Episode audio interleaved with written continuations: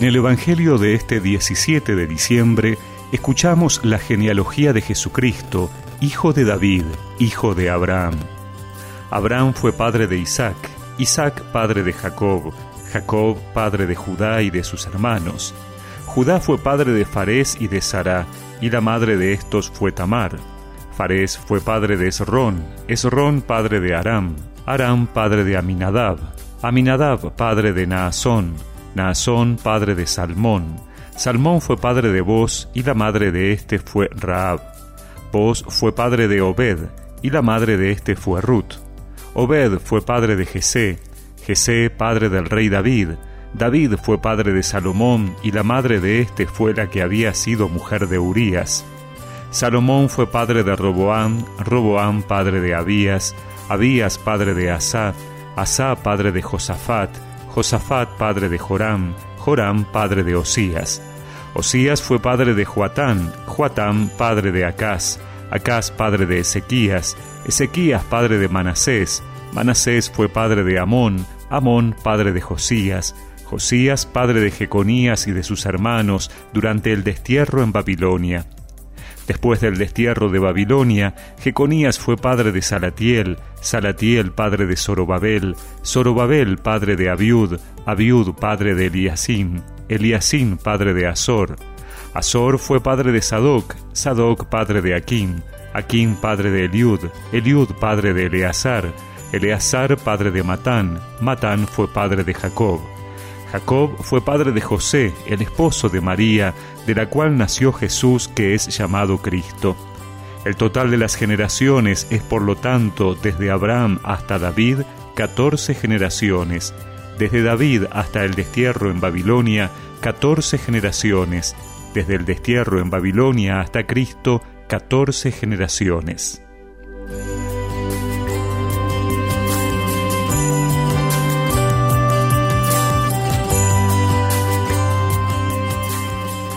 Hoy comenzamos la semana previa a la Navidad y por eso el Evangelio nos va a presentar los acontecimientos más destacados que preparan el nacimiento del Señor. Hoy hemos escuchado una de las dos genealogías de Jesús que aparecen en la Biblia. La de hoy, que comienza con Abraham, nos muestra la historia humana y salvífica en la que se inserta Dios al hacerse hombre el autor divide en tres bloques de generaciones para demostrar que Jesús es descendiente de Abraham, es decir, del pueblo escogido, es descendiente de David, es decir, de la casa real y acreedor del trono como rey de los judíos, y un tercer grupo para demostrar que es el Mesías por ser descendiente de Zorobabel que reconstruyó el reino. Si repasamos los nombres de acuerdo a las historias narradas en la Sagrada Escritura, nos encontraremos no solo con el Padre de la Fe, el hombre de la promesa, Abraham, sino también con una serie de hombres y mujeres que han sido fieles a Dios, pero también otros que han sido repudiados por su falta de fe, extranjeros y pecadores. Jesús se inserta en una historia que no es perfecta, sino llena de dificultades y pecados. Esa humanidad ha venido a salvar y a redimir.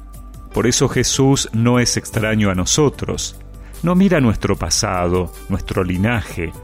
Todos tenemos la posibilidad de dejarlo entrar en nuestra historia personal para ser redimidos y comenzar una nueva historia. Ven, ven Señor, no tardes. Ven, ven que te esperamos. Ven, ven Señor, no tardes, ven pronto Señor. Ven, ven Señor, no tardes, ven, ven que te esperamos. Ven, ven Señor, no tardes, ven pronto Señor. Y rezamos juntos esta oración. Señor, que no me pides ser perfecto, sino saber reconocer cuánto te necesito en mi vida personal, ven a mí en esta Navidad y nace en mi corazón. Amén. Y que la bendición de Dios Todopoderoso, del Padre, del Hijo y del Espíritu Santo los acompañe siempre.